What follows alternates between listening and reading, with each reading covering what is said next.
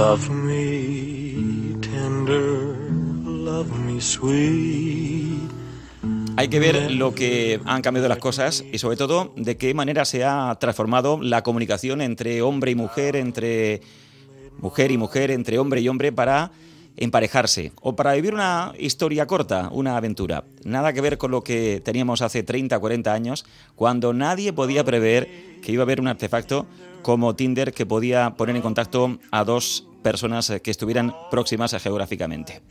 Y es un fenómeno eh, que está mereciendo, desde luego, comentarios en la calle, cuántas conversaciones acapara de nuestras vidas, eh, sino incluso ensayos y libros como este que presentamos esta noche aquí en Onda Regional, que se llama Love Me Tinder, eh, que han escrito Nuria Gómez y Estela Ortiz. Las dos están esta noche con nosotros.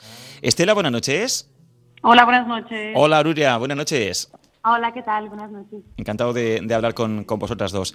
¿Por qué Tinder ha crecido tanto? Eh, ¿Pensáis que incluso ha adquirido más volumen del que podíamos pensar? ¿Que, ¿Que, el inventor de Tinder no pensaba que esto iba a tener tanto recorrido y tantos millones de usuarios?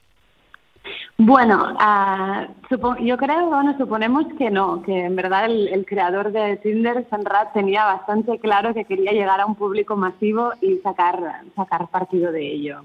Eh, de hecho, el creador de, de Match deja una frase que es casi casi una profecía hablando de su invento. Habló del año 1995.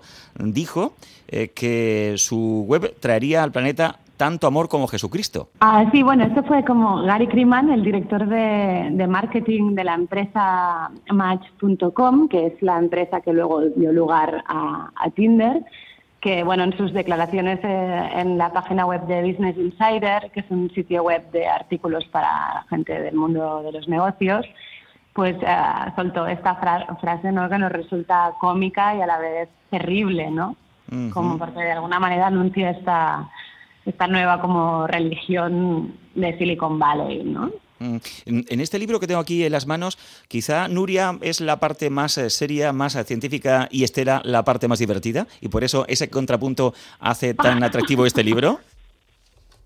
A ver, es que, eh, bueno, la parte que dices que es más divertida en realidad también es científica, porque es una etnografía que forma parte de, de las ciencias sociales a las cuales yo pertenezco, pero supongo que, bueno, la, la pretensión era que las dos fueran, fueran didácticas y y científicas y a la vez también eh, divertidas. Uh -huh. sí. Lo que es curioso es que los hombres salimos regular. Mm, sí, bueno, en realidad eh, la mayoría de, de, de, de, categorías que hemos identificado en el libro, que son, que son pocas de las muchísimas que, que hay de patrones de autorrepresentación, la mayoría también hacen, podrían hacer referencia también a, a descripciones de mujeres, porque son son perfiles que hablan sobre, sobre, la, sobre la felicidad, sobre la sonrisa, sobre vivir la vida, disfrutar de la vida, sobre ser un soñador, ser una persona auténtica, que pensamos que también que nosotros hemos utilizado los perfiles masculinos porque nosotras como mujeres heterosexuales nos encontramos en la aplicación con hombres heterosexuales. Entonces el archivo que tenemos es resultado de, de, de nuestra bueno, de, de, nuestra utilización de la aplicación como usuarios. ¿no? De, desde a dónde nos sitúa la aplicación como usuarias um, heterosexuales. Sí que es verdad que, que los, las diferentes, los diferentes patrones o los diferentes capítulos o categorías que, que forman el libro tienen mucho que ver con la cultura del emprendedor y sí que esos valores uh, van asociados a menudo a, a, la masculinidad, ¿no? al éxito, al triunfo, etcétera. ¿Es más importante tener una buena foto que un texto que sea muy original? Depende de, de qué estés buscando, claro. Ah. Si es una aventura, evidentemente el guapo siempre o la guapa va a tener muchas más opciones. Puede ser, sí, puede ser. Eh, seguramente una de las claves es tomarse esto como un juego. De hecho, escribís, si está dispuesto a que te rechacen a menudo, entra, pero si te va a doler, mejor que no.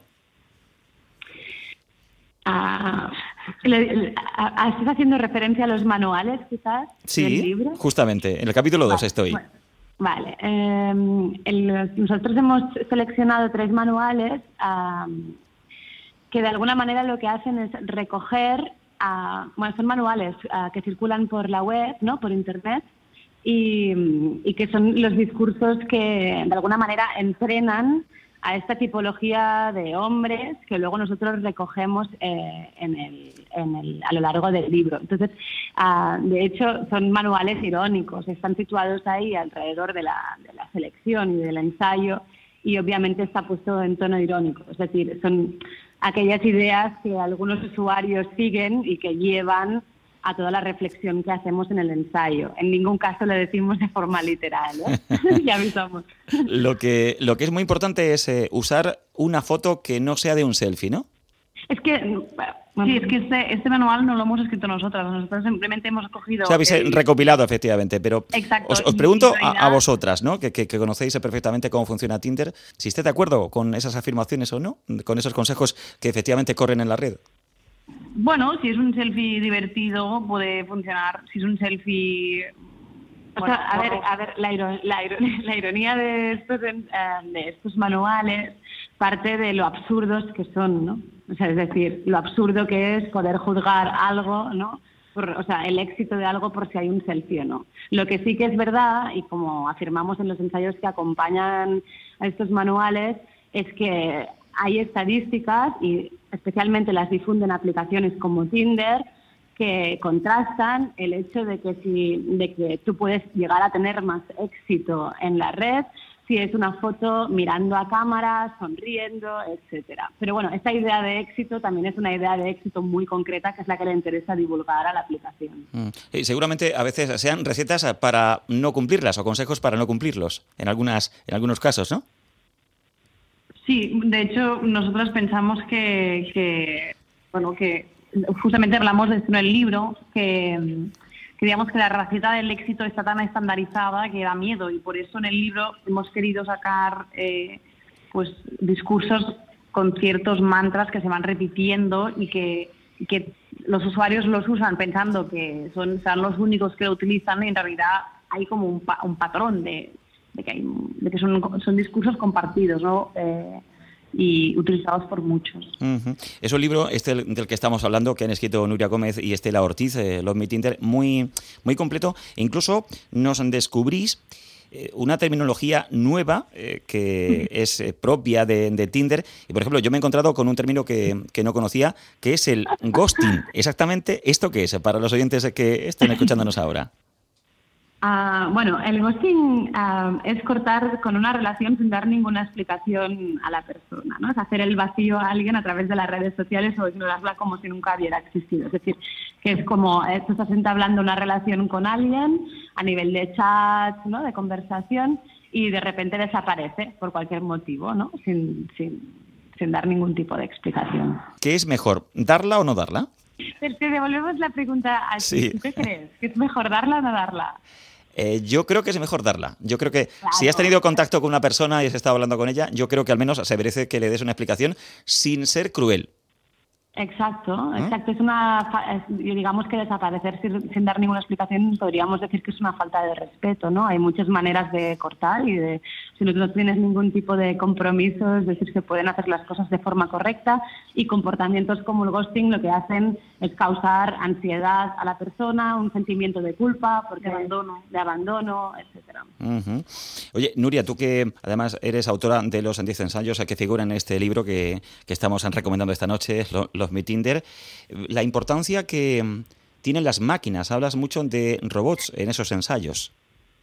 Sí, sobre todo en la parte final del libro, que, bueno, esto ha sido una dinámica mucho, en- mu- bueno, que hemos trabajado en conversación. Entonces, a Estela me pasó una cantidad inmensa de perfiles de hombres am, especialmente ah, machistas, con un comportamiento machista, entonces, que es la categoría final, que quizás Sí. es la más violenta, que se llama alfa male.